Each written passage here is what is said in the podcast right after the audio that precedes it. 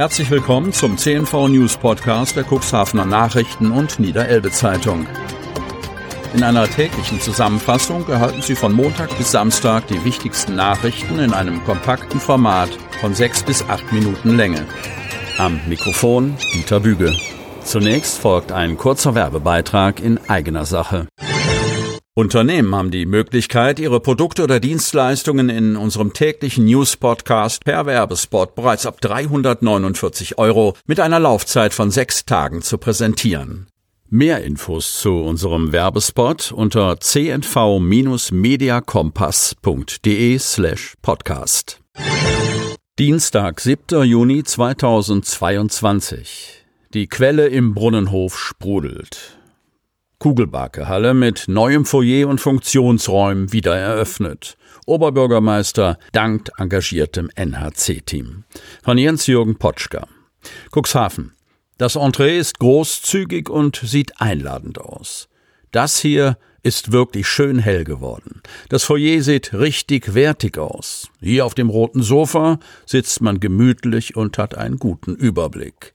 Viel Lob aus vielen Mündern war am vergangenen Sonnabend in der Kugelbarke Halle zu hören. Nach fünf Jahren auf Sparflamme wurde der Öffentlichkeit das neue Hallenkonzept und der neu gestaltete Brunnenhof präsentiert und feierlich wieder eröffnet. Wir haben mit dem Sanierungsprojekt im Juni 2017 angefangen. Es war nicht immer einfach, über die fünf Jahre kontinuierlich dran zu bleiben.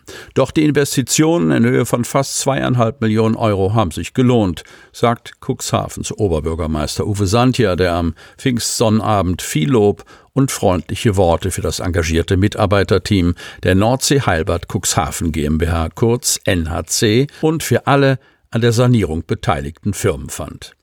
Wir streben als Stadt, Verwaltung und NHC-Aufsichtsrat danach, gemeinsam Orte zu schaffen, an denen sich die Cuxhavener genauso wohlfühlen können wie unsere Gäste, sagt Sandja in seiner Rede, der in diesem Zusammenhang noch einmal für mehr Gemeinsamkeit warb. Wir sind gute Gastgeber, doch wir sind noch bessere Gastgeber, wenn wir uns mit unseren Gästen an einen Tisch setzen.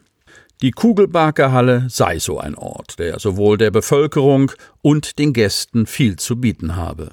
Gleiches gelte für den reanimierten Brunnenhof, der über viele Jahre ein gern genutzter Ort für Tanz- und Musikveranstaltungen war. Ich hoffe, dass viele Cuxhavener und Gäste den Brunnenhof aufsuchen und ihn als einen Ort wiederentdecken, an dem wir Spaß und Freude haben können.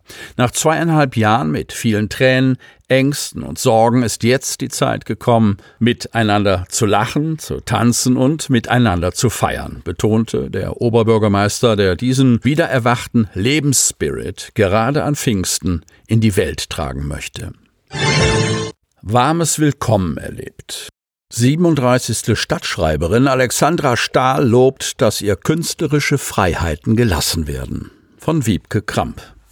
Als Alexandra Stahl 1986 das Licht der Welt erblickte, gab es das Otterndorfer Stadtschreiberstipendium bereits ein Jahr. Und es ist aktuell wie damals. Denn derartige Unterstützung sowie Lesungen dienen als wichtiges Zubrot für den Lebensunterhalt. Allein vom literarischen Schreiben zu leben sei nämlich schwierig, räumte die Autorin und gelernte Journalistin ein. Vor Otterndorf war sie zuletzt im kroatischen Rijeka Stadtschreiberin allerdings in Corona-Zeit und weitgehend zunächst auf sich allein gestellt. In Otterndorf hingegen erlebte sie als 37. Stadtschreiberin ein warmes Willkommen auf mehrfache Weise.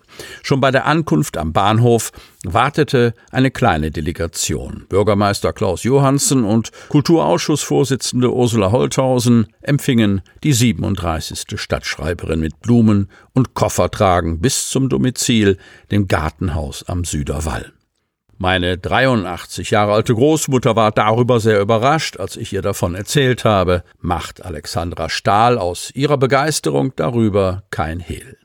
Am Sonnabendnachmittag wird sie im ehrwürdigen Rathaus offiziell mit wohlmeinenden Worten und Präsentkorb willkommen geheißen. Dort bedankt sie sich bei den Otterndorfern dafür, ich zitiere, dass ich sie beobachten darf. Zitat Ende. In Otterndorf befinde sie sich zwischen drei Büchern, verrät sie. Ihr neuestes Buch sei frisch gedruckt. Diesen Kurzgeschichtenband werde sie am 22. August in Otterndorf vorstellen. Ihre Zeit in Otterndorf nutze sie, um an ihrem zweiten Roman zu arbeiten, der im Jahr 2024 herauskommen werde. Und wenn sie nicht im Gartenhaus am Süderwall arbeitet, werden die Otterndorfer ihre Mitbürgerinnen auf Zeit sicherlich im Ort erleben. Ich möchte Wattwandern, mir die Puppenstube angucken, im Café sitzen, Leute angucken und Zeitung lesen. Norddeutschland bedeutet für die Autorin Neuland. Ausgelassene Partystimmung. Megafete beim Frühtanz. Knapp 6000 Feiernde erlebten Musik von drei Bühnen. Polizei spricht von friedlichem Verlauf von Wiebke Kramp. Steinau. Es war die größte Party im Elbe-Weser-Dreieck. Nach zwei tristen Jahren waren die Feiernden wieder los. Dieser Frühtanz in Steinau war ausschließlich ein Open-Air-Festival und das Wetter spielte mit. Die Leute hatten richtig Lust auf Party, auf Feiern, Tanzen, Trinken, fröhlich sein. Die Riesenfete funktionierte auch unter neuen Regeln. Geschätzte 6000 Besucherinnen und Besucher sorgten Sonntag im 900 Seelendorf für den Ausnahmezustand, aber dies weitgehend friedlich. Das Gelände in der Dorfmitte war extra mit drei Kilometer langen Bauzäunen abgesperrt worden. Veranstalter Lars Dock zeigte sich sehr zufrieden. Sein neues Konzept scheint aufgegangen zu sein, und das lag mit Sicherheit auch am guten Wetter. Karten konnten nur im Vorfeld für 20 Euro erworben werden. Er freute sich über die sehr gute Stimmung von mehreren tausend Partygästen. Für die Partyband Aqua City war es bereits das 30. Mal seit 1991, dass sie hier mit ihren Coversongs für beste Live-Stimmung sorgten. Insgesamt waren im Dorf drei Bühnen aufgebaut. Im Einsatz waren fast 60 Security-Kräfte. Sie stellten an den Einfallstraßen sicher, dass jeder ein gültiges Ticket hatte. Flaschen und andere Flüssigkeiten durften nicht mit aufs Gelände. Jede Tasche wurde akribisch beim Einlass untersucht. Die Leute nahmen es gelassen, selbst wenn so mancher Schnaps, Sonnenmilch und Deo einkassiert wurde und draußen bleiben musste. Über 30 Helferinnen und Helfer der DRK-Bereitschaft waren im Einsatz. Das Heraufsetzen der Altersgrenze auf 18 Jahre hatte sich offensichtlich ausgezahlt. Insgesamt herrschte eine friedliche, positive Feierlaune, so der Polizeisprecher. Dennoch lägen elf Ermittlungsverfahren wegen Körperverletzungsdelikten, Diebstahls- und Betäubungsmittelvergehen vor. Das sei jedoch für ein Festival dieser Größenordnung nichts Ungewöhnliches.